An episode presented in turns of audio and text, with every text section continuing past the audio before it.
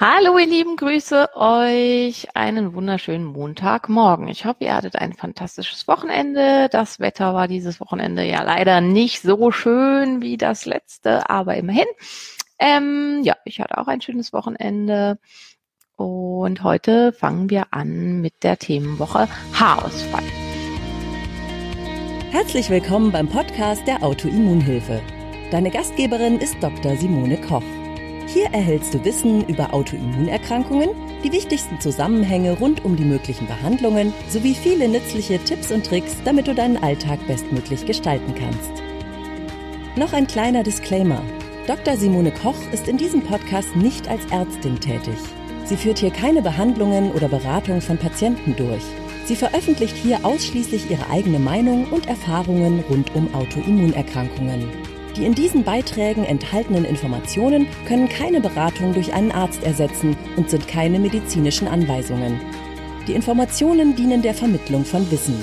Die Umsetzung von Therapien und Behandlungsplänen sollte mit einem qualifizierten Therapeuten erfolgen. Haarausfall denkt man immer so ein bisschen, also wenn Patienten zu mir kommen, so am Anfang muss ich sagen, war ich latent immer so ein bisschen, dass ich mir gedacht habe, Haarausfall. Also vor allen Dingen, wenn das, ähm, was halt häufiger mal ist, man hat Frauen da sitzen, wo man denkt, okay, du hast doch fantastische Haare, was willst du eigentlich von mir, so ungefähr. Mhm, was aber im Prinzip ja total unfair ist, weil wenn jemand vorher äh, so eine Haare hatte, ähm, und das ist halt häufig vor allen Dingen äh, bei so ein bisschen südländischeren Frauen oder Rothaarigen der Fall, dass sie einfach gewöhnt sind, eine unglaubliche Masse an Haaren zu haben. Ähm, ja, also dass ich da äh, Haarausfall ist einfach ein Thema, was sehr, sehr stark Lebensqualität beeinträchtigend sein kann und was eben für viele ähm, ja einfach dann ein riesengroßes Thema ist. Also und was, wo ich eigentlich darauf hinaus wollte, ist, welcher Leidensdruck dadurch erzielt wird. Das ist eben super individuell. Also, äh, und das ist ganz, ganz wichtig, finde ich, auch als Therapeut, dass man das für jeden annimmt und dass man sich einfach klar macht, dass es einfach eine unterschiedliche Rolle spielt. Und wenn ich da jemanden sitzen habe, der es gewöhnt ist, dass er einen Zopf dieser Dicke äh, hatte und jetzt aber äh, zunehmend einfach dünne und fisselige Haare hat, auch wenn es optisch so erstmal jetzt gar nicht so sehr zu sehen ist, ist es so, dass ja, dass man einfach gucken gucken muss, inwieweit kann das problematisch sein ähm, für denjenigen selbst. Also wie ist das für jeden jeden Einzelnen? Und natürlich, wenn irgendwo wirklich schon kahle Stellen sind und wer weiß, was da weg ist, dann spielt es auf jeden Fall eine riesengroße Rolle. Aber für, für viele kann es eben schon viel viel früher ein stark lebensqualitätsbeeinträchtigendes Thema sein. Ähm, was ich aber auch wichtig finde, hm, wenn wir da schon anfangen, so ursprünglich drüber zu reden, ist, dass man guckt, inwieweit äh, ist es vielleicht ein übertragenes Thema? Also in, in welcher äh, äh, Richtung ist es was, wo man sich ganz, ganz stark drauf konzentriert und wo dann auch gerne gewisse Obsession entstehen kann, wo es halt immer um die Haare, um die Haare, um die Haare geht und dadurch halt auch massiv Stress entsteht, ähm, wo man eigentlich gucken muss, was steht dahinter. Also gibt es vielleicht ganz andere im Bereiche in meinem Leben, die problematisch sind und an denen ich eigentlich arbeiten sollte. Ich konzentriere mich aber komplett auf meine Haare und bin völlig fokussiert auf dieses Haarthema, weil ich nicht die Valenz und vielleicht auch nicht den Mut habe, mich mit anderen Themen auseinanderzusetzen. Insgesamt weiß ich selber, also ich habe es früher halt immer nicht so richtig als wichtig erachtet oder nicht, nicht ausreichend wichtig vielleicht, nachdem mir im Rahmen von einem Eisenmangel ganz, ganz massiv die Haare ausgegangen sind, wie weiß ich, wie stark einen das einfach beeinträchtigen kann. Haare sind gerade für Frauen was, was ganz stark mit Schönheit, mit Wohlbefinden, mit Selbstbewusstsein und so in Zusammenhang steht. Und deswegen finde ich ganz, ganz wichtig, damit ranzugehen. Ganz wichtig ist heute, ähm, weil hier schon gefragt hat, was kann ich machen? Thema heute ist Ursachen. Also ich rede heute über Ursachen, nicht über Behandlung. Behandlung kommt nächste Woche, schaltet wieder mit dazu. Ich werde jetzt nicht viel über, ähm, über Behandlung reden, sondern ich rede heute über Ursachen. Ja, also jetzt habe ich so ein bisschen hier was erzählt, um euch quasi, damit ihr euch zusammenfinden könnt. Insofern äh, können wir da dann äh, gucken, welche Ursachen gibt es für Haarausfall. Einen habe ich jetzt schon ein bisschen genannt, äh, da gehe ich aber gleich erst drauf ein. Ähm, oder beziehungsweise wir gehen als ersten Komplex auf die Nährstoffmängel ein. Ähm, welche Nährstoffe spielen für den Haarwachstum im Wesentlichen eine sehr, sehr große Rolle? Und hier ist ganz allen voran das Eisen zu nennen. Eisen spielt eine wahnsinnig hohe Rolle und da ist ganz, wichtig, unsere Haare und unsere Haarpracht spielen für unseren Körper und für die Gesundheit unseres Körpers eine relativ geringe Rolle. Das heißt, ähm, der Körper gibt erst sehr, sehr spät das Signal, dass jetzt die Haare vernünftig wachsen sollen. Viel wichtiger sind erstmal Blut, sind Enzyme, sind Detox-Prozesse in der Leber. Alles Sachen, für, den, für die Eisen eine große Rolle spielt. Wir hatten das schon ein paar Mal. 720 Prozesse im Körper sind eisenabhängig, unter anderem auch die Umsetzungsprozesse der verschiedenen Schilddrüsenhormone ineinander. Und erst wenn die lebenswichtigsten Prozesse ausreichend bedient sind, entscheidet sich der Körper, das Eisen für den Haarwachstum und für die Haarwachs äh, Haarwurzel zu nutzen. Das heißt, für viele, also das ist nur so eine Hausnummer, das kann sehr unterschiedlich sein, aber für viele muss ein Ferritin um und bei 50 erreicht sein, damit der Körper die Haare vernünftig bedient. Bei mir ist es was, was ich ganz, ganz deutlich merke, wenn ich mit dem Ferritin so unter 25 falle, dann fangen mir an, die Haare auszugehen und das ist dann wirklich massiv.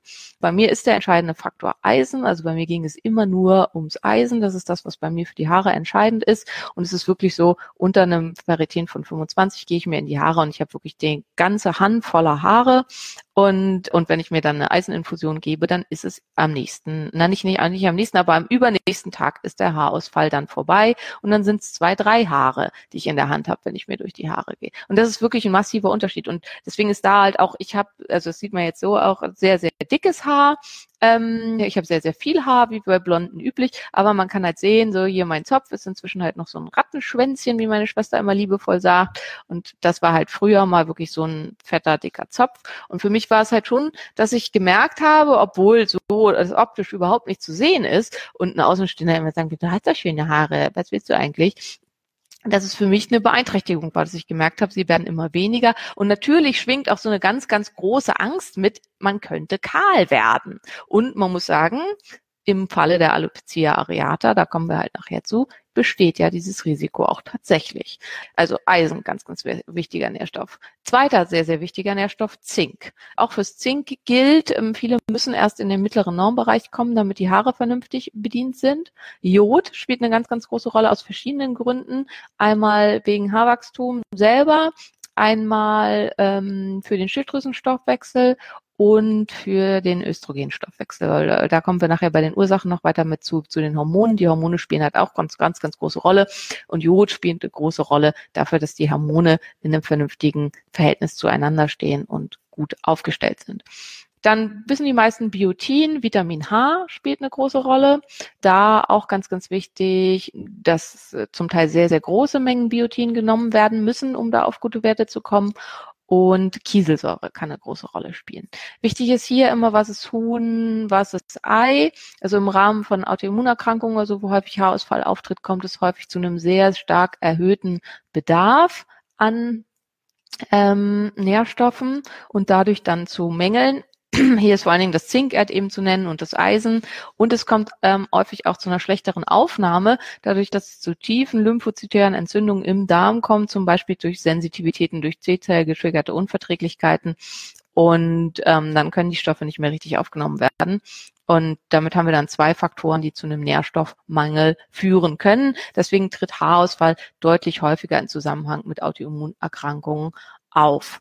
Es kann aber auch sein, dass es an der Ernährung selber liegt. Also unsere Ernährung ist häufig einfach fehlerhaft, ist häufig Normalnutrition einhergehend. Vor allen Dingen sehr stark gefährdet sind, vor allen Dingen allein äh, lebende Männer, weil die oft dann nur noch Stulle mit Käse und Käse mit Stulle essen. Ist tatsächlich so, gibt Studien zu. Also die echten schweren Nährstoffmängel, die es heutzutage noch gibt, sind bei Junggesellen, die alleine leben. Ähm, Frauen neigen da weniger zu. Die meisten, die hier zugucken, sind ja meistens Frauen. Aber trotzdem äh, kann es eben auch ernährungstechnisch tatsächlich bedingt sein, dass einfach nicht genügend Nährstoffe mit der Nahrung aufgenommen werden. Eine wichtige Rolle spielt die Genetik ähm, hinsichtlich Haarausfall bei der Empfindlichkeit gegenüber bestimmten Sachen. Also wie hoch ist meine ähm, die Empfindlichkeit meiner Haare gegenüber Eisenmangel? Wie hoch ist die Empfindlichkeit meiner Haare gegenüber ähm, Schilddrüsenhormon-Disbalance? Manche haben super schlechte Schilddrüsenwerte, aber die Haare wachsen wie verrückt. Also das, ähm, da spielt Genetik eine ganz, ganz große Rolle. Wie ähm, wie stark ist meine genetische Prädisposition zu androgenem Haarausfall. Und da kann man tatsächlich auch mal bei den Männern der Familie gucken.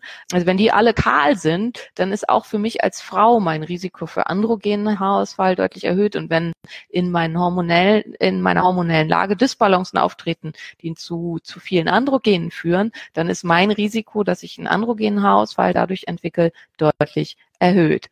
Also da spielt Genetik eine ganz, ganz, ganz, ganz wichtige Rolle, weil wir wissen halt, also bei Männern hat das ja was mit dem Testosteron und so weiter auch zu tun, aber dass es eben Männer mit sehr, sehr hohem Testosteron, mit wunderschönem und dichtem Haarwuchs bis ins hohe Alter gibt und Männer, die unter sehr starkem Haarausfall schon sehr früh leiden, obwohl sie gar nicht so einen hohen Testosteronspiegel haben. Das hat eben was mit der genetischen Ansprechbarkeit der Haarwurzeln gegenüber Androgenen zu tun. Also da spielt Genetik eine ganz, ganz wichtige Rolle für diese ganzen verschiedenen Prozesse. Bei Frauen ist ganz, ganz wichtig die Östrogene. Also es braucht einen vernünftigen Östrogenspiegel hier, vor allen Dingen beim Estradiol, um vernünftigen Haarwachstum, äh, vernünftiges Haarwachstum zu gewährleisten. Sonst kommt es zu einem Verlust des sogenannten Vortex-Haares. Das ist so das Haar, was so in der Tiefe wächst, was die Fülle ausmacht. Das ist das sogenannte Vortex-Haar. Und so, es kommt dann zu so einem diffusen Haarausfall und es sind oft Frauen, die man so sieht, also wenn man die so zurücktreibt, es wachsen überall noch Haare, aber man sieht die Kopfhaut. Und das ist der Verlust des Vortexhaares. Das ist häufiger bei Menschen mit dunklen Haaren, was dadurch kommt, dass die einfach weniger Haare haben von Beginn an. Also blonde, beziehungsweise also die allermeisten Haare haben rothaarige, dann kommen die blonden und desto dunkler die Haare werden, desto weniger Haare hat man. Sie sind insgesamt ein bisschen dicker, aber man hat halt eben deutlich weniger Haare und deswegen gibt es schneller dieses Verlust von Vortexhaar, also dieses Bild, wo man die Kopfhaut sehen kann. Ähm, das kann zustande kommen, entweder durch einen generellen Östrogenmangel, also einfach nur zu wenig Östrogene, kann auch zustande kommen durch eine Hyperandrogenemie, da dann oft auch ein androgenes Haarausfallmuster, also dass es so zu Geheimratsecken kommt und vielleicht vor allen Dingen im hinteren Bereich, aber so dieser Verlust auch vor allen Dingen in diesem Bereich hier ähm, von Haaren, von Vortexhaar, der kann auch durch einen Androgenüberschuss ausgelöst werden, ohne dass es zu diesem typischen Androgenmuster kommt, einfach dadurch, dass zu wenig Östrogen, zu wenig Estradiol zur Verfügung steht. Ganz wichtig ist auch wieder eine ganz hohe genetische Komponente, wie viel von den einzelnen Hormonen man braucht. Das wichtigste Syndrom hier, was sehr, sehr häufig ist, wodurch es zu diesen Bildern kommt, ist ähm, das PCOS, das polyzystische Ovarsyndrom. Hier ist ganz, ganz wichtig, eines äh, polyzystisches Ovarsyndrom kann völlig ohne polyzystische Ovarien auftreten. Das ist nur ein Symptom von vielen. Über PCOS könnte ich locker auch äh, mindestens mindestens eine halbe Stunde reden. Das machen wir bestimmt auch irgendwann mal. Äh, aber ein Symptom ist eben auch die Hypo Hyperandrogenemie, also dass zu viel männliche Geschlechtshormone da sind. Und das kann wiederum dann eben zu Haarausfall führen und geht häufig einher mit zu wenig weiblichen Geschlechtshormonen, also zu, zu wenig, wenigen Östrogenen und dadurch dann eben ähm, zu einem Verlust des Vortex-Haares. Also ganz, ganz wichtig bei Haarausfall Hormon, eine große Hormonanalyse gehört immer dazu. Und das sollte dann sein auf Seiten der Androgene. DHEA, Testosteron, Androstendion und nach Möglichkeit auch noch der Hydrotestosteron. Also alle ähm, Androgene zusammen ganz, ganz wichtig mit SHBG, Steroidhormon bindendes Globulin, weil das ist entscheidend dafür, was davon findet wirklich in seiner freien Form statt. Und wir brauchen Androstendion und Dihydrotestosteron, um zu gucken, in welche Achsen wird das Testosteron weiter umgebildet in seinem Metabolismus, weil vor allen Dingen Androstendion eine negative Wirkung auf die Haarwurzeln hat, Dihydrotestosteron eher weniger um halt eben zu gucken, spielt das da eine Rolle, welche Rolle spielt das. Dann ganz wichtig dazu, Östrogene, hier auf jeden Fall das Estradiol, optimalerweise auch noch Estriol und Estron, weil äh, eine, zu geringes Östrogen kann bei Frauen ein ganz, ganz wichtiger Grund dafür sein, dass Haarausfall auftritt, dass die Haare viel abbrechen, dass sie dünn werden, dass sie nicht shiny sind, nicht hübsch aussehen und kann da eben einfach ähm, problematisch sein. Östrogenmangel an sich kann eben schon einen starken Haarverlust machen und führt vor allen Dingen auch zu einer Brüchigkeit der Haare. Und das ist ganz, ganz wichtig. Viele reden immer nur von Haarausfall. Viele meiner Patienten, die kommen und sagen, sie haben leiden unter Haarausfall, haben in Wirklichkeit keinen Haarausfall, sondern die Haare brechen frühzeitig ab. Das heißt, ähm, die Haare werden nie länger als eine bestimmte Länge und es gibt ganz viel auch so diese kleinen dünnen Igelhärchen, wo die sehr früh und sehr kurz abbrechen. Ähm, tatsächlich findet der Haarwachstum aber ganz normal statt. Und das ist ist auch ganz, ganz wichtig, das zu unterscheiden und da wirklich mal ursächlich nach zu gucken. Ähm, da gibt's die Haarsprechstunden, das machen vor allen Dingen auch die Dermatologen, dass man guckt, was äh, ist tatsächlich, also was steht da tatsächlich hinter? Habe ich ein zu vermindertes Haarwachstum? Fallen vermehrt Haare aus? Gibt es Probleme in den Haarwurzeln? Oder ähm, brechen die Haare einfach sehr frühzeitig ab, weil für, für dieses frühzeitige Abbrechen der Haare können eben andere Sachen verantwortlich sein. Also das vor allen Dingen mm, auch im Bereich der Schilddrüsenhormone, ähm, der, des Östrogens und hier auch im Bereich der Nährstoffmängel äh, zu suchen und bei den Nährstoffmängeln dann vor allen Dingen aber hier Kieselsäure, Biotin und so weiter eher weniger Eisen und Zink. Also dass man nach diesen Sachen da auch mitguckt. Und dann, und das ist halt eben ganz, ganz problematisch, gibt es die große Menge der Autoimmun ausgelösten Haarausfall Arten. Und wenn es autoimmune Prozesse sind, das ganz, ganz wichtig. Also es gibt die Alopecia areata, den kreisrunden Haarausfall, wo es wirklich dann zu kahlen Arealen oder zum Teil auch zu komplett kahlen Haaren führt. Zum Teil betrifft es auch die Augenbrauen und bei einigen auch die Wimpern.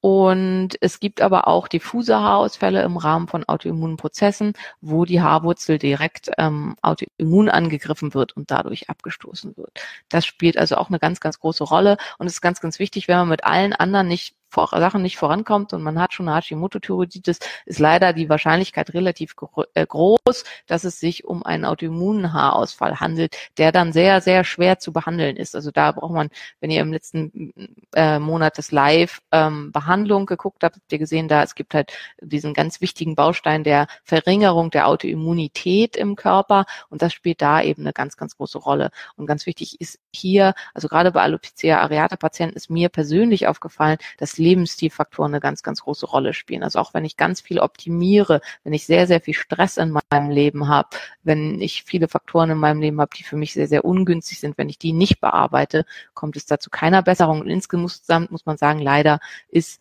die Rate, dass die wirklich nachwachsen, nur in etwa bei 50 Prozent. Wir schwimmen da noch viel, also da gibt es noch keine so richtig wirksame Behandlung. Also auch Behandlungsansätze mit Cortison und so haben leider nur eine geringe Erfolgsquote. Hm, insgesamt Haarausfall ist ein extrem hartnäckiges Symptom, was meistens immer wieder auftritt. Man muss einfach ein bisschen weiter gucken. Was auch sein kann, genau bei den Ursachen, um da noch mal, sind Allergien gegen bestimmte Stoffe in Shampoos und Haarpflegemitteln. Mm, es macht total Sinn, wenn ich unter Haarausfall zu leiden habe, mal eine Zeit lang auf ein wirklich absolutes Bio-Shampoo, am besten sogar ein Fest-Shampoo, also so ein Block-Shampoo aus dem Bio-Bereich umzusteigen, um zu gucken, ob es dadurch besser wird und auf alle äh, Haarpflegemittel, die groß was an Chemikalien enthalten, total zu verzichten. Ähm, in einigen Fällen macht es sogar Sinn, eine Zeit lang mal nur wirklich mit Naturstoffen zu waschen und mit Essig zu spülen und zu gucken, ob es dann deutlich besser wird. Also es gibt, ich habe immer mal wieder Fälle von Frauen, die, wenn sie auf einen Shampoo, was komplett äh, chemikalienfrei ist, wechseln, wo der Haarausfall umgehend stoppt, wo ein direkter allergischer Angriff gegenüber der Haarwurzel stattfindet und es dadurch zum Haarausfall kommt. Also auch, es macht auch Sinn, auch hier nach mitzugucken. Dann, damit die Haare schön sind und nicht so stark abbrechen und so weiter und sich einfach schön anfühlen, ganz, ganz wichtige Rolle spielen da die Fettsäuren. Hier ganz wichtig zu nennen die Gamma-Linolensäure. Hier kann man viel machen mit Nacht Kerzenöl und Bordsamenöl. Also vor allen Dingen, wenn man sich so in den Nacken greift und die Haare da so ganz borstig und trocken sind. Das ist so ein typisches Symptom für ähm, das Fehlen dieser Fettsäuren. Dann kann man es auf jeden Fall mal damit versuchen, vor allen Dingen mit Bordsamenöl. Die helfen dann auch, also die helfen auch an anderer Stelle, die verbessern dann auch wiederum die Produktion an weiblichen Geschlechtshormonen, die helfen, die Lubrikation in der Scheide zu verbessern. Also sie spielen an vielen Stellen da eine Rolle und können dann auch gesamtheitlich für den Körper sehr, sehr viel tun. Die Haut wird auch dadurch deutlich straffer und besser, wenn es da einen Mangel gibt. Und diese starke Trockenheit der Haut, vor allen Dingen auch im Bereich der Schienenbeine und so, wird ebenfalls besser. Also das ist was, was man auf jeden Fall da mal versuchen kann. Wenn ein Mangel an diesen Fettsäuren führt nicht zu einem Verlust des Haars aus der Haarwurzel, sondern zu einem starken Abbrechen der Haare und macht da eine, äh, spielt da eine große Rolle, dass man da mit rangeht an der Stelle. Schilddrüsenhormone, ganz, ganz wichtig. Hm, wenn eine Stoffwechselreduktion, also ein, ein niedriger Metabolismus führt immer dazu, dass die Haare nicht mehr richtig nachwachsen. Es führt dazu, dass die Haare in die sogenannte Telophase gehen, also in die letzte Phase des Haarwachstums, wo das Haar kaum noch wächst und einfach da stagniert, wo es ist. Das ist ganz, ganz wichtig, weil wenn ich den Stoffwechsel jetzt wieder anschiebe, wie auch immer, also entweder indem ich einfach einen schlechten Stoffwechsel hatte durch einen Jodmangel und jetzt Jod gebe oder durch einen Eisenmangel oder ähm, indem ich Schilddrüsenhormone gebe und die auch in höherer Menge gibt, kommt es erstmal dazu, dass die Haare von der Telophase in die Anaphase gehen, zum Teil sehr viel auf einmal und dadurch kann es gefühlt erstmal dazu kommen, dass der Haarausfall deutlich schlimmer wird, weil diese ganzen Haare, die sich in der Telophase befanden, die dann auch schon vermehrt ausfallen, vor allen Dingen, wenn man dran zieht oder in die Haare reingeht, sich kämmt nach dem Waschen und so weiter, ähm, die gehen dann vermehrt aus, aber die gehen dann plötzlich alle auf einmal aus, weil durch den erhöhten Stoffwechsel die neuen Haare von unten nachschieben. Da braucht man dann ein bisschen Geduld. Das dauert halt so zwei, drei Monate, bis man dann überall diese kleinen Stoppeln sieht. Und wenn man dann dran bleibt und die Behandlung entsprechend weiter fortsetzt, dann ähm, wachsen die wirklich nach und ähm, dann wird das Haar auch wieder dicker. Also bei mir ist ich, ich kann das immer hier nicht jetzt, ich bin äh, die sieht man hier, ne? die haben jetzt so diese Länge, die, von denen habe ich ganz viele überall auf dem Kopf. Also bei mir war es halt dieses Eisenthema. Ich weiß das schon ganz lange, ich war da aber ziemlich nachlässig mit mir selber und habe immer nicht dran gedacht an diese regelmäßigen Eiseninfusionen, habe es dann nur alle halbe Jahr mal gemacht. Dann war der Haarausfall wieder ganz, ganz schlimm und so. Und jetzt achtet meine wundervolle Sprechstundenhilfe darauf, dass ich da regelmäßig dran denke. Und seitdem wachsen sie wirklich nach und werden jetzt dann hoffentlich auch irgendwann wieder eine Länge erreichen, wo ich dann auch wieder einen dickeren Zopf vorzuweisen habe. Ja, also das war jetzt einmal ganz grob durch das ganze Thema durchgegangen. Ähm, so ein bisschen ergeben sich natürlich die Behandlungen daraus, aus dem, was es an Gründen dazu gibt. Ja, ich gehe jetzt mal auf so ein paar Fragen ein, so bis wir äh, die, also für die nächsten acht Minuten noch so etwa. Hier kommt eine Frage, POF, primäre, primär, Premature Ovarian Failure, also eine primäre Ovarialinsuffizienz, bei dem die Eierstöcke nicht mehr vernünftig arbeiten. Kann man das behandeln? Natürlich kann man das behandeln. Ganz, ganz wichtig sind da regelmäßige Kontrollen. Wichtig ist immer, sich klar zu machen, es gibt vier Östrogene, die wir kennen, ähm, E2, E1 ähm, und E4, die, die wir, wo wir im Augenblick mit rangehen können als, als Hormone. Das sind dann die Triestgele. Ich würde immer bevorzugen, so viele wie möglich in physiologischer Weise zu substituieren.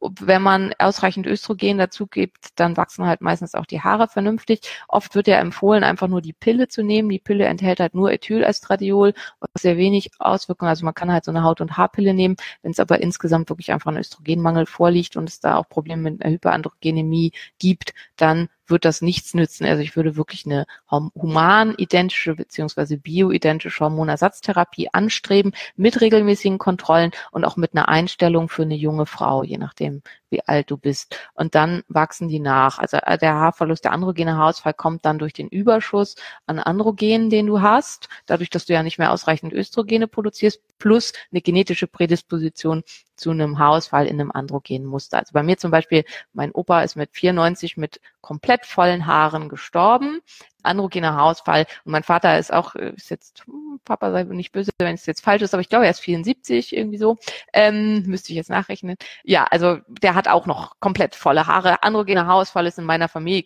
quasi nicht existent. Mir werden also wahrscheinlich nicht in androgener Art und Weise die Haare ausfallen. Also ich werde keine Geheimratsecken und keine kalle Stelle hinten am Kopf kriegen. Für jemanden, wo androgener Haarausfall in der Familie eine große Rolle spielt, ist es halt wahrscheinlicher, dass die in diesem Muster ausfallen. Ähm, wie messen? Ähm, bei Hormonen ganz, ganz wichtig immer, das wird ganz, ganz viel gefragt, wie soll ich messen, Speichel oder Blut? Im Prinzip ist es egal. Wichtig ist, dass ihr einen Therapeuten habt, der das auswerten kann. Die Heilpraktiker können oft besser mit Speichel, weil die das entsprechend gelernt haben. Jemand wie ich, der aus dem gynäkologischen Bereich kommt, kann eher mit Blut, weil ich immer mit Blut gearbeitet habe und das entsprechend gelernt hat, habe. Wichtig ist, SHBG muss bei Blut immer mit dabei sein, beim Speichel nicht. Speichel misst automatisch die freien Hormone. SHBG ist das Steroidhormon bindende Globulin und das ist halt wichtig, um zu beurteilen zu können, wie viel davon ist wirklich frei unterwegs. Das muss im Blut mitbestimmt werden. Wichtig ist, unter Substitution versucht, funktioniert die Speichelanalyse nicht gut. Da sollte immer im Blut gemessen werden. Vorteil ist, dass man an den Speichel selber rankommt ähm, und da halt Tests einfach bestellen kann, im Blut nicht. Äh, ich würde trotzdem versuchen, da zu einem freien Labor zu gehen oder so. Aber wichtig ist, dass ihr eben einen Therapeuten habt, der das mit euch äh, auswertet. Ähm.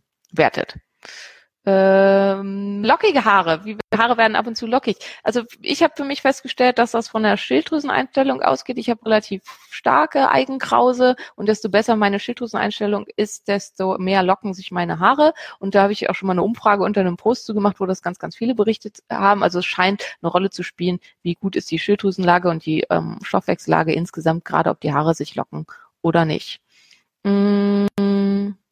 Was rätst du Frauen jenseits der Wechseljahre? Das ist natürlich ganz, ganz stark davon abhängig, wie hoch der Leidensdruck ist. Also wenn der Leidensdruck für dich massiv ist und du massiven persönlichen Stress dadurch hast, dann musst du dir einfach überlegen, ist äh, mir das minimalste unter einer bioidentischen Therapie wahrscheinlich nicht mal vorhandene Risiko, ähm, Krebs zu bekommen, wichtiger als meine Einschränkungen, meine gefühlte Lebensqualität, Problematik durch den Haarausfall oder durch noch multiple andere zusätzliche Sachen. Wichtig ist, es gibt einen Riesenunterschied zwischen der klassischen Hormonersatztherapie, die aber in Studien ja untersucht wurde und die definitiv eine Erhöhung des Brustkrebsrisikos um ein bis zwei Promille macht. Das ist auch ganz, ganz wichtig, sich klarzumachen, es handelt sich hier nicht um Prozente oder um Verdopplung des Risikos oder so, sondern um ein erhöhtes Risiko um ein bis zwei Promille.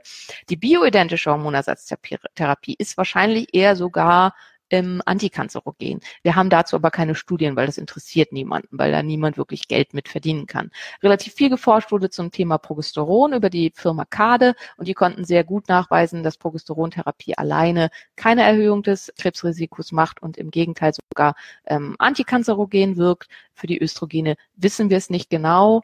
Insofern, äh, ja, ähm, Haaranalyse, ich weiß nicht, ob Susanne, ob du da jetzt die Haarmineralanalyse meinst, das ist was ganz anderes, also das hat da mit relativ wenig zu tun. Ähm, ich würde Nährstoffe immer im Blut untersuchen und nicht in der Haarmineralanalyse, weil einfach die Außeneinflüsse auf das Haar so eine große Wirkung spielen. Also welches äh, Shampoo benutzt du, welche Duftstoffe vielleicht, welche Kleidung trägst du und so weiter. Das spielt eine Rolle, was im Haar dann an Mineralstoffen und so weiter nachweisbar ist. Und deswegen würde ich Mineralstoffe und so weiter immer im äh, ähm, vor der BE, BE das Hormongel benutzen. Äh, in der Blutanalyse ist das relativ egal. Wichtig ist, dass du es nicht auf die Stelle geschmiert hast, wo das abgenommen wird. Also auch wenn du es relativ unmittelbar vorher benutzt hast, dadurch, dass es ein sehr langfristiges Verteilungsmuster hast, deswegen würde ich halt unter einer Hormonersatztherapie auch immer Blutuntersuchung machen, ist es egal. Also wir wollen ja wissen, wie, die, wie der Spiegel ist unter der Therapie. Ähm, wichtig ist, dass der Arm, auf dem abgenommen wird, zwei Tage lang nicht beschmiert wurde. Hm. Ja, strohig dünne Haare ist meistens ein hormonelles Problem ähm, und kann eben ein Problem von Fettsäuren und Biotin sein. Und da muss man dann entsprechend mit rangehen und das entsprechend nutzen. Also zu, zu den ganzen hormonellen Behandlungsthemen, was wie, was ist bioidentische Therapie und so weiter, da gehen wir dann noch mit drauf an. Genau, man muss den richtigen Arzt finden. Ja, das ist leider so. Man kann auch viel alleine machen, dass man so ein bisschen gucken, guckt, aber ja, äh, Eisen wurde hier ganz viel gefragt, welche Art von Eisen, also ganz, ganz wichtig, es muss zweiwertiges Eisen sein. Dreiwertiges Eisen wird vom Menschen nicht gut ausgespalten. Das heißt, diese ganzen Green Food, Eisen aus Pflanzenzeugsgeschichten werden meistens ganz, ganz schlecht aufgenommen. Eisen sollte äh, nach Möglichkeit in Zusammenhang mit Vitamin C eingenommen werden, weil die Aufnahme dadurch über den Darm deutlich erhöht wird. Wer Probleme mit oralem Eisen hat, was in sehr, sehr vielen Fällen der Fall ist und damit Durchfälle bekommt oder Verstopfung oder Schmerzen oder sonst irgendwas, bei mir auch der Fall, der muss einfach dann auf Infusionen ausweichen. Wichtig ist, wenn man regelmäßig infundiert, geht die äh, die Aufnahme über den Darm drastisch nach unten. Das heißt, man erreicht in gewisser Weise eine gewisse Abhängigkeit wenn man es aber vorher ganz lange versucht hat, geht das halt nicht anders. Eine gute Möglichkeit, tatsächlich seinen Eisenspeicher aufzufüllen, ist Leber. Viele machen das, dass sie das tatsächlich dann auch quasi wie ein Medikament einnehmen, dass sie quasi, dass sie Leber einfrieren in kleine Stückchen und die wie Tabletten schlucken, weil sie einfach Schwierigkeiten haben, Leber zu essen. Ich kann Leber auch überhaupt nicht essen. Ich finde schon den Geruch von Leber absolut widerwärtig und kann es einfach nicht. Ich finde, das muss man dann auch akzeptieren und sich da nicht unbedingt zu zwingen. Es gibt halt, ich kriege dann immer ganz viele nette Leberrezepte geschickt, das ist total süß von euch, aber ich mag einfach keine Leber, in welcher Art zubereitet auch immer. Man kann sie ganz gut zu 20 Prozent in Hackfleisch verstecken, das geht ganz gut. Ähm, ja, ähm, Daniela schreibt ja, ihr fallen die Haare immer im Herbst aus. Also zum einen scheinen wir auch einer gewissen zirkadianen Rhythmik zu unterliegen, was den Haarwachstum angeht, was mit der UV-Strahlung zu tun hat. Also so wie bei Tieren halt sich ein Winterfell ausbildet und ein Sommerfell scheint das so ein bisschen auch bei Menschen eine Rolle zu spielen. Was wahrscheinlich aber mehr eine Rolle spielt, ist der sinkende Vitamin D-Spiegel. Also dass man da guckt, weil das auch einfach eine Rolle mitspielt auf die gesamten Hormone und schlechtere Schilddrüsenhormone, weil in der kälteren Jahreszeit verbrauchen wir mehr Schilddrüsenhormone, dadurch, dass unser Körper vermehrt Wärme produzieren muss. Und das wiederum kann dann dazu führen, dass ähm, im Bereich des Haarwachstums für die Haarwurzeln so nicht ausreichend zur Verfügung steht und dass es dadurch dann zu Haarausfällen kommt. Also das sind so die Sachen, die ich als erstes angehen würde und wo ich nachgucken würde. Hm, Kupfer spielt in den seltensten Fällen eine Rolle, kann aber natürlich für dich einzeln eine Rolle spielen. Ähm, Kupfer neigt eher stark zum Überschuss. Vor Anreicherungserkrankungen, vor allem im Bereich der Autoimmunerkrankungen, sind wesentlich häufiger. Es kann, Kupfermangel kann natürlich eine Rolle spielen, ist aber was Kupfer würde ich nur, immer nur substituieren unter Kontrollen. Und ich substituiere auch nicht immer Kupfer und Zink zusammen, auch wenn die den gleichen Transporter benutzen und Kupfer sinken kann unter einer Zinkeinnahme, weil meine Erfahrung klinisch ist, dass das in tatsächlich theoretisch zwar so ist, in den seltensten Fällen aber wirklich praktisch so ist. Und deswegen substituiere ich Kupfer nur, wenn tatsächlich Kupfermängel oder niedrige Kupferspiegel im Blut nachzuweisen sind. Und ich gucke auch erstmal immer nur mit Zink, wie entwickelt sich der Kupferspiegel. Wenn der stabil bleibt, gebe ich kein Kupfer. So mache ich das. Ähm, ja, Kalbsleber riecht nicht, ist ganz zart. Ja, ich weiß, ich weiß, ich mag sie trotzdem nicht. ähm, Eiseninfusionen, da noch einmal ganz, ganz kurz zu, welche sind verträglich. Also ganz äh, alt äh, gab es Ferlizid, das ist super günstig, das macht aber ganz viel anaphylaktische oder allergische Reaktionen, wird deswegen von den meisten Ärzten nicht mehr verwendet und hat auch einen sogenannten rote Handbrief gekriegt, was bedeutet, dieses Medikament ist gefährlich. Ich verwende Ferlizid überhaupt nicht. Wer weiß, dass er das super verträgt, hat Glück, weil es einfach super, super billig ist. Eine ganze Packung Ferlizid kostet so viel wie eine Ampulle Venofer. Ich arbeite mit Venofer oder Medfer. Das ist ein Generikum davon. Das ähm, ist deutlich teurer, hat aber ein sehr, sehr geringes allergenes Potenzial. Man muss natürlich trotzdem gucken, Gott sei Dank, aber toi, toi, toi, ähm, hatte ich bis jetzt noch keine Fälle, wo jemand es nicht verträgt. Ich würde immer vorsichtig vorgehen und beim ersten Mal auf jeden Fall erstmal nur eine Ampulle geben, gucken, wie die Verträglichkeit ist. Beim zweiten Mal auch nur eine Ampulle, weil allergische Reaktionen treten erst beim zweiten Mal auf. Es muss ein geschulter Therapeut da sein, man darf das nie alleine kriegen. Eisen sollte man sich auf gar keinen Fall äh, Eisen sollte man auf keinen Fall selber geben. Hier wurde noch einmal, äh, Eisen mache ich jetzt einmal gut fertig und dann sage ich noch was zu den Hormontests. Dann gibt es noch für Inject. Für Inject gibt man in ganz, ganz hohen Mengen. Das ist ganz, ganz wichtig. Es gibt sogenannte Eisen-Overload-Symptome, die führen dann zu Problemen, also zu Übelkeit, Kopfschmerzen, sowas dadurch, dass akut viel zu viel Eisen da ist und kann tatsächlich auch, das führt dann zu Eisenablagerungen in den Organen, in der Leber, in der Milz und so weiter und es kann chronische Schäden an den Organen auslösen. Insofern wäre ich mit, persönlich mit Fair Inject sehr, sehr vorsichtig. Man kann das mal geben durch, nach massivem Blutverlust oder bei extrem schlechtem Hämoglobin oder so, bei so chronischen Eisenmängeln, die sich aber eigentlich nur am Ferritin zeigen und nicht zu Anämien führen, würde ich persönlich kein Fair Inject geben. Und äh, Hormontests macht man normalerweise so immer 20., 21. Tag. Wenn du eine sehr unregelmäßige Periode hast, dann ist die Wahrscheinlichkeit relativ auch leider auch relativ hoch, dass du sowieso keinen Eisprung hast. Dann würde ich es aber so am 16. Zyklustag oder so machen, wo du halt noch relativ sicher sein kannst, dass du nicht verfrüht eine Mens kriegst. Welcher Haus, welcher Arzt macht das? Eiseninfusionen können alle Ärzte machen, egal was für ein Arzt. Es gibt Hausärzte, die das noch machen. Unser Hausarzt zu Hause hat das immer gemacht. Also wir haben familiär bei allen irgendwie Eisenmangel. Meine Mutter hat auch schon immer Eiseninfusionen bekommen und das hat einfach unser Hausarzt gemacht. Der war da sehr mutig und unkompliziert. Das muss man halt eben wissen. Viele Ärzte scheuen sich davor aufgrund des allergischen Potenzials. Ähm, viele Endokrinologen machen es auch nicht, weil sie sich eben auch davor scheuen. Also das hängt einfach wirklich vom Arzt ab. Das geht, geht, hängt davon ab, wie viel Erfahrung hat der Arzt Hausarzt damit und traut er sich das? Das ist das Entscheidende. Und das kann einfach der alte Hausarzt nebenan sein oder auch der Junge, je nachdem. Und es kann äh, dein Gynäkologe sein. Meine Chefs, meine gynäkologischen Chefs waren super mutig mit Eisen und haben das einfach frei Hand in die Vene gespritzt, ohne Infusion, ohne irgendwas. Hatten auch nie Probleme damit. Also es gibt einfach Ärzte, die sind da sehr mutig und es gibt viele Ärzte, die sind da gar nicht mutig mit. Und da musst du einfach ein bisschen rumfragen und gucken wer das dann entsprechend macht. Das ist halt, und dass ich mir selber Eiseninfusionen gebe, das ist halt mein persönliches Ding. Ich habe alles andere probiert. Das soll nicht heißen, dass das für dich irgendwie das Beste ist. Also es ist für mich mein Ding, was für mich funktioniert. Für mich hat alles andere nicht funktioniert. Ähm, grundsätzlich ist es immer ein Versuch wert, erstmal oral zu versuchen, weil das ist einfach das physiologischere und bessere.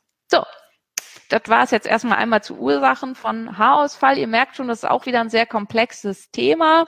Wie bei allem anderen auch. Es ist einfach, finde deine Ursache. Das ist das, was ganz, ganz schwierig ist. Und was mir ganz, ganz wichtig ist, das werdet ihr jetzt jede Woche von mir. Haarausfall ist total fies, hartnäckig. Also es ist leider ein Symptom Symptom, was extrem schwer zu behandeln ist. Also wenn es so einen Einzelgrund gibt wie bei mir mit dem Eisen, dann ist super. Wenn du zu gehörst, perfekt, dann herzlichen Glückwunsch und äh, dann freuen wir uns gemeinsam. In vielen Fällen ist es multifaktoriell sehr, sehr hartnäckig und super nervig. Und wir versuchen halt die nächsten Wochen so viele Möglichkeiten dazu ähm, rauszufinden und wie man da rangehen kann und so weiter. Wichtig ist einfach, wenn du mit bestimmten Maßnahmen nicht sofort Erfolg hast und sich da nicht das einstellt, was du dir wünschst, sei nicht so traurig und freu dich auch über kleine Erfolge. Und, aber da komme ich bei Behandlung nächste Woche noch drauf, eventuell nimm auch irgendwelche Maßnahmen bei, um einfach den Psyche wahr, um irgendwelche, um den psychischen Druck für dich rauszunehmen. Völlig egal, was andere dazu sagen. Und damit meine ich Perücken, Extensions, irgendwas in der Richtung, weil es ist viel immer dieses, muss alles natürlich sein und wer wem eben von Natur aus die Haare ausgehen, der hat halt Pech gehabt, wo ich denke, was? Wie bitte? Mach mir doch auch Make-up ins Gesicht. Warum soll ich nicht, wenn ich das Geld dafür habe und das für mich massiv den Stress rausnimmt, mir eine tolle Echthaarperücke kaufen oder mir Extensions machen lassen, wenn ich mich dafür im Spiegel morgens schön finde und mein Stressgehalt massiv reduziert wird. Und bevor das wieder gefragt wird, nein, ich habe keine Extensions, aber ich habe viele Patienten, die welche haben und darüber einfach unendlich glücklich sind und sich damit viel, viel, viel, viel besser fühlen, weil sie nicht mehr jeden Morgen vom Spiegel halb das Weinen kriegen, weil sie ihren eigenen Anblick nicht ertragen können. Und diese Stressreduktion macht für mich persönlich, also denke ich, macht so viel aus, dass es das wert ist. Aber da reden wir nächste Woche nochmal drüber. Ich wünsche euch eine wundervolle Woche. Ich hoffe, es hat euch wieder Spaß gemacht und ich wünsche euch eine ganz tolle Woche. Alles Gute und. Danke, dass du bei der heutigen Episode dabei warst. Mehr Tipps von der Autoimmunhilfe findest du unter www.autoimmunhilfe.de. Wir sind auch auf Facebook, Instagram und YouTube aktiv. Den jeweiligen Link findest du in der Podcast-Beschreibung. Gefällt dir dieser Podcast?